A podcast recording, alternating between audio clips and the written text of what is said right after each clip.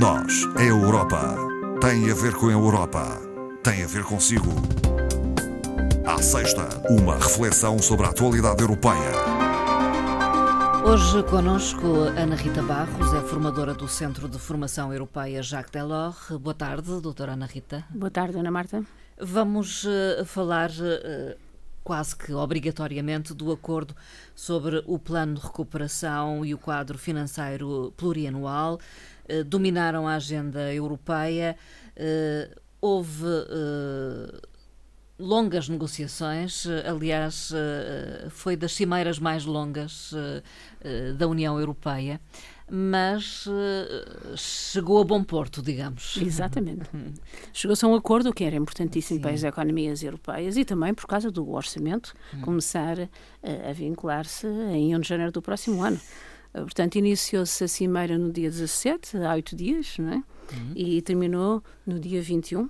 Uh, acordaram os líderes europeus num pacote de estímulos à economia dos Estados Uh, a Cimeira caracterizou-se por alguns confrontos, logicamente, Sim. tensão, polémica, mas uh, constituiu aquilo podemos chamar um dos grandes momentos uhum. da Europa e que alguns já caracterizam como a refundação da Europa, exatamente Sim. pelo acordo Uh, histórico que se conseguiu. Já era expectável que fosse tão longa uh, esta reunião? Uh, até era expectável ser mais. Penso Sim. que se conseguiu, de facto, foi longa, mas se conseguiu um bom acordo? De mover, sim, um bom acordo. Um acordo possível, claro. O Parlamento já diz que houve cortes e que, enfim, sim. nós sabemos que sim, mas digamos que foi o acordo possível e, e muito além das primeiras expectativas que não eram tão favoráveis.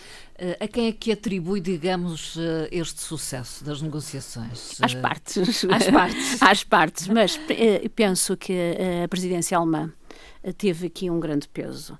Eh, porque, no fundo, apesar dos países frugais terem tentado diminuir o valor do fundo, uhum. conseguiu-se manter o montante de 750 mil milhões, já uhum. anunciado há algum tempo, que tinha sido a proposta não só da Comissão e do Presidente do Conselho, mas também dos dois países que vincularam esta proposta, que foi a Alemanha e a, França. Mas a França uh, também teve um papel fundamental, mas a Alemanha, de longe, teve um papel crucial no, no términos, no bom términos desta negociação. Manteve-se então o montante inicialmente proposto? Exatamente. Uh, inicialmente proposto, quer pela Comissão Europeia, quer pelo Presidente do Conselho. 750 mil milhões de uhum. euros. Estamos a falar do plano de recuperação. Uh, este volume é de facto significativo. Os países frugais tentaram diminuí-lo, uh, não conseguiram. Uh, apenas se alterou a estrutura do investimento, digamos assim, porque é de um investimento que se trata. 90% dos recursos vão ser alocados a um fundo de recuperação e resiliência dos Estados e devem financiar investimentos e reformas apresentadas pelos Estados, mas reformas, algumas delas já em curso, não reformas estruturais, porque essas Sim. são de fundo e implicam uh, alterações, e isso os países federais não conseguiram. Portanto, o fundo destina-se uh, à, à, economia, portanto, à recuperação desta situação pandémica, uhum.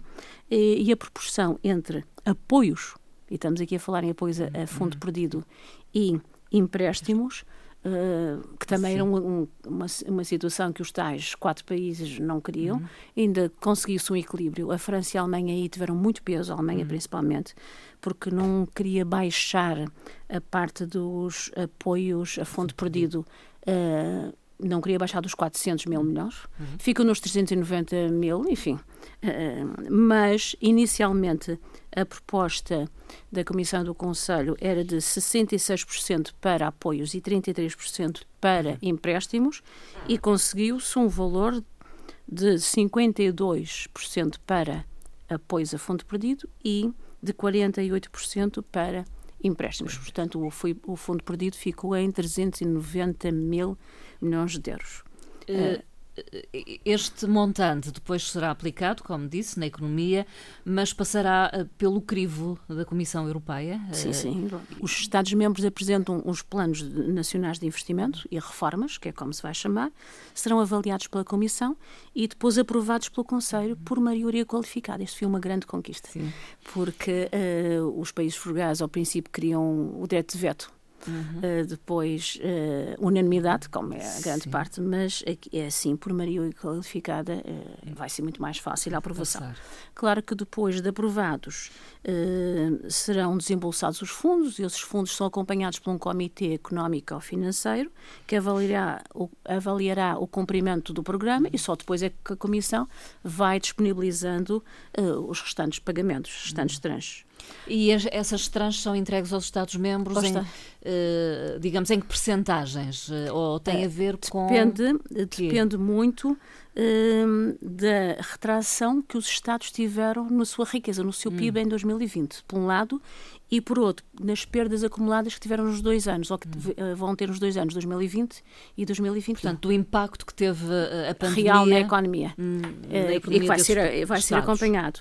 Uh, portanto, estes valores uh, terão também que ser distribuídos por sectores. Hum. Uh, os sectores que constam das recomendações específicas são uma gama alargada, desde as questões laborais até à educação, hum. mas fomentando o crescimento, a criação de emprego, como não pode deixar de ser, a resiliência social e económica dos Estados e a, principalmente a transição verde e digital tem aqui uma grande força. Importante é, é saber quando é que estes fundos chegam à economia. Só em 2021. Não Só tínhamos, 2021. Não tínhamos dúvidas. E serão uh, desembolsados, o fundo, o tal fundo que estamos a falar, dos 750 mil milhões, não será desembolsado uma vez só. 70% desse fundo será em 2021 e 2022 e os restantes 30% só serão alocados em 2023, portanto é faseado, digamos assim. Uh, por norma, relativamente aos empréstimos que cada Estado vai contrair. Portanto, uh, aquilo que tem que ser depois pago. Pago. Uh, não pode ultrapassar, ou não deve, está como recomendação, não deve ultrapassar 6,8% do seu rendimento nacional, uhum. que é para não aumentar galopantemente as dívidas dos Estados e, e haver alguma possibilidade de reembolso, não é? Digamos assim. Também foi definido no acordo o recurso para devolver a dívida. Como é que os Estados vão pagar? E aqui há, há um gato escondido com o rabo uh, de fora, há sempre, assim. Há sempre tem que haver uma maneira, não é? Além de, uh, dos recursos próprios da, da União, uh, os Estados vão ter que devolver a dívida e comprometeram-se a criar fontes de impostos, claro. uma taxa sobre os plásticos não reciclados, que entrará em vigor já no dia 1 de janeiro de 2021 Uh, um outro mecanismo de ajustamento uh, a aplicar sobre as emissões de carbono uh, a partir do primeiro semestre de 2021 uhum. e uma taxa digital a introduzir em 2023. Foram, uhum. foram estes os, os compromissos. relativamente a este, a este acordo, a Alemanha e os países frugais tiveram novamente, vão ter novamente cheques de devolução, digamos como são os contribuintes, os mais líquidos, vão ter já, portanto, o Charles Michel, o presidente do Conselho, quis eliminar, dizia que queria eliminar os cheques, não conseguiu. Uhum. Portanto, estes países vão ter um reembolso, digamos. Sim um desconto, um, um desconto, desconto, um desconto nos seus pagamentos e vão ser ressarcidos de uma quantia que no seu todo, uh, portanto, é dividida por anos e por países e vai atingir os 7.603 milhões de euros. É, é, talvez importante vincarmos quem são esses países frugais? Uh, portanto, eh, são uh, os Países Baixos, a Holanda, Países Baixos. a Suécia, a Áustria e a Dinamarca e, além disso, a Alemanha, que também uhum. já recebia o cheque de devolução, porque é o contribuinte líquido mais elevado. Uhum. Não é? Um, Entretanto, uh, os Estados devem investir, a recomendação é que investam de forma produtiva, realizem as, as reformas uh, pendentes e em sectores prioritários e principalmente em investimento produtivo. Hum. Portanto, não é para gastar de, de, de qualquer, qualquer, forma. forma.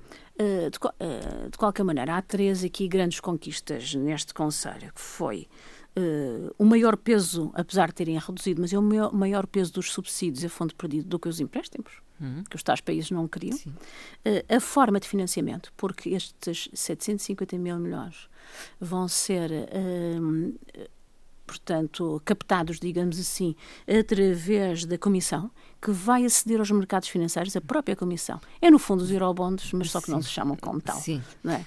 Eh, é, é, de facto também diferente, não são. Portanto, a Comissão Europeia vai financiar. Vai se financiar-se nos mercados normais de hum. financiamento é muito mais fácil e tem com certeza vantagens financeiras que não têm alguns Estados, uhum, principalmente Sim. os Estados com que... mais problemas. A tomada de decisão por maioria, não por unanimidade, é também uma grande conquista e a recusa do veto que os tais países uh, queriam. Penso que são situações que devemos aqui realçar. Falamos então do uh, plano de recuperação, uh, intitulado New Generation eu. E agora falamos do quadro financeiro plurianual para 2021-2027, que também foi aprovado. aprovado. E, e, era importante que assim fosse. É, até porque o plano uh, de recuperação está em parte indexado sim, ao quadro financeiro. Sim. O quadro financeiro é de um montante elevado. Temos que ter em conta que o Reino Unido já não está presente e, hum. portanto, Uh, não é, é menos um contribuinte. É menos um é? contribuinte uh, e o, valor elevado é de 1,064 bilhões de euros. Uhum. Uh, é muito importante. Quem absorve, por tradição, quem absorve normalmente mais mas antigamente era muito mais do que uhum. agora em termos percentuais, é o sector agrícola, uh, que neste momento, segundo uh, os cálculos do, do quadro, uh, está previsto serem alocados 31,3% ao sector agrícola. Uhum. E, e destes 31,3%, que é uma quantia importante, são 336,4 mil milhões, Uh, grande parte, 77% desta quantia é para ajuda direta aos agricultores. Hum. Quem beneficia? Os grandes países. Desde logo a França, Sim. que é normalmente Sim. o maior receptor nestas matérias. Mas também a Alemanha, a Itália e a Espanha. Hum. São principalmente quem tem o sector agrícola mais... Mais forte mais e mais forte. dominante, sim. Uh, o Fundo de Coesão, de hum. que Portugal tem tanto Sim. beneficiado, Madeira também, já aqui falamos. O Fundo de Coesão destina-se a aproximar os países e as regiões em termos de desenvolvimento e representa também quase 31%, 30,78%. Uh, ligeiramente inferior à agricultura, mas ainda um hum. montante significativo. Quem beneficia deste fundo? Desde logo os países do Sul Sim. e do Leste Sim, é, também. europeu também. Uh, depois vêm os outros sectores. Pesquisa e inovação, um valor ainda bastante mais baixo do que este, 7,4%, mas ainda muito significativo. O tradicional sector das infraestruturas uh, viárias, neste momento, é vocacionado para o transporte ferroviário. Uh, essencialmente? Essencialmente, o resto. É preterido, digamos é, assim. Já houve, não é? Sim. Mas pronto. Uh, a transição digital e verde uhum. está na ordem do dia. As migrações também e o sector que não é da competência da Comissão, eh, que é eh, a saúde. Hum. Também tem aqui, não só para a investigação, mas também para a saúde propriamente dita, a coordenação de políticas de saúde são as principais dotações orçamentais. Reflexos, uh, reflexos uh, da pandemia, não é? Da pandemia. Uh, queremos é. estar preparados no futuro para alguma eventualidade. Talvez. E também alguma transferência de poderes nacionais para poderes mais transnacionais passando para a nível das instituições europeias. Existe ainda uma, uma reserva especial de, de ajustamento destinada a Estados e a países que venham a ser fortemente afetados uh, pela uh, saída do Reino Unido. Portanto, algumas empresas também transformadoras vão ter impacto nessa área e alguns Estados. Portanto, países que uh, tinham relações comerciais de maior montante maior significado com o Reino, com o Reino Unido. Unido. Uh, o montante não é significativo, 5 mil milhões, mas ainda, ainda é alguma coisa, não é? E, continuamos a falar de financiamento, e particularmente do financiamento ao Pacto Ecológico Europeu. Exatamente, o primeiro financiamento do Conselho Europeu de Inovação. Uhum. Candidataram-se algumas empresas, foram uh, selecionadas 64, entre as quais uma portuguesa. uh, o montante uh, para as 64 empresas é 307 milhões de euros, também, uhum. em, em, termos de financiamento, não é a fundo hum, perdido. Sim. Aqui estamos a falar de financiamento. financiamento. A empresa portuguesa é uma empresa de testes. Um setor tradicional. Tradicional, mas tem a ver aqui com o tingimento dos tecidos. Hum. Portanto, é uma empresa chamada EcoFood, está sediado em Guimarães, como já dissemos, e candidatou a um projeto inovador que impede a hidrólise, ou seja, uh, a utilização de águas e hum. energias na, uhum. no tingimento do, dos testes. Uhum. Portanto, é mais amiga do ambiente, é mais, mais sustentável. E, e, tem maior poupança e menores custos de produção, claro, logicamente. Um, o projeto vai ser agora já lançado em três tinturarias, duas em Portugal e uma em Itália, que vão, uh, portanto, fazer uma parte experimental do projeto. Doutora Ana Rita Barros, já falamos aqui deste tema, nomeadamente quando a Comissão Europeia uh, decidiu multar a Apple. o Tribunal Europeu decidiu agora em sentido contrário. É? Exatamente. É? Diz que a Comissão não provou eh, que a empresa beneficiou de vantagem competitiva na concessão pela uhum. Irlanda de benefícios e, portanto, uh, derrogou a multa, a coima de 13 uhum. mil milhões de euros de impostos. Uhum. É, é, um assunto... É surpreendente. Não, é, não é o primeiro. Aconteceu com a Starbucks na, na Holanda também. Mas, pelo outro lado, não deu razão à Fiat eh, porque é, porque é, uma, é, que é uma empresa europeia, estas duas empresas são uh, fora do espaço europeu, um, e trata-se de que é dos Estados atraírem uh, empresas para os seus territórios. Dando ajudas. Dando ajudas ou diminuindo, ou, ou benefícios, diminuindo. Fiscais, uh, ou... Exatamente. Porquê? Porque não há harmonização fiscal na União Europeia. Uhum nem todos os países têm os mesmos impostos. Por exemplo, a Irlanda aplica sobre as empresas, sobre as sociedades, uh, um imposto de 12,5%. Nós aqui em Portugal, não estamos a falar da região autónoma da Madeira, que tem uns valores ligeiramente mais baixos, os Açores, mas em Portugal é de 21, 20, 21%. Quer dizer, é Sim. é diferente. Essa captação dá-se através destes apoios fiscais concedidos pelos Estados, o que a Comissão considera que sendo ajudas de Estado, e aquelas as mesmas ajudas de Estado que agora foram uh, retiradas, permiti, permitindo o apoio dos Estados às empresas Sim. neste período pandémico, mas que em situações normais não ocorre, Sim. não é? E, portanto, uh, a Comissão considera que estas ajudas são incompatíveis com o mercado interno e incompatíveis também com a livre concorrência, pondo algumas empresas em vantagem relativamente a outras. Um, a, a Comissão, digamos, já disse que vai recorrer. Hum. Uh, mas tem que fundamentar mais, mais, as suas posições, porque o Tribunal não diz que o assunto não existe, dizer Sim. que ele não está aprovado. É, é como pois. são as decisões judiciais que nós bem conhecemos, e este é mais uma, mas é um Tribunal Europeu, uhum. veio acatar. Claro que a Apple já disse que sim, senhor, que tinha razão desde o início, Sim. não é? Uh, a Irlanda também não se manifestou muito desta vez, é? mas eh, principalmente porque cria um precedente a outras empresas e outras situações Sim. que de facto distorcem o mercado. Doutora Ana Rita Barros, este é o último programa antes de uma pausa para férias, eh, mas como é habitual, eh, vamos concluir esta nossa conversa com uma frase do presidente Charles Michel. Exatamente, sobre este acordo que só podia que ser falamos, sobre o podia. Conselho Europeu. E Charles Michel, após o, o, o, o Conselho, disse exatamente isto. Demonstramos que a magia do projeto europeu funciona. Porque quando pensamos ser impossível, há uma primavera no nosso trajeto, graças ao respeito e à cooperação. Hum. Charles Michel, Presidente do Conselho Europeu. Uma frase que marcará sem dúvida esta época, este tempo e este Conselho uh, Europeu os países ou os Estados-membros quiseram e conseguiram e chegar a um acordo. Com uma grande liderança à frente. Doutora Ana Rita Barros, então até uma próxima conversa. Até uma próxima e boas férias. Boas férias. Ah, obrigada.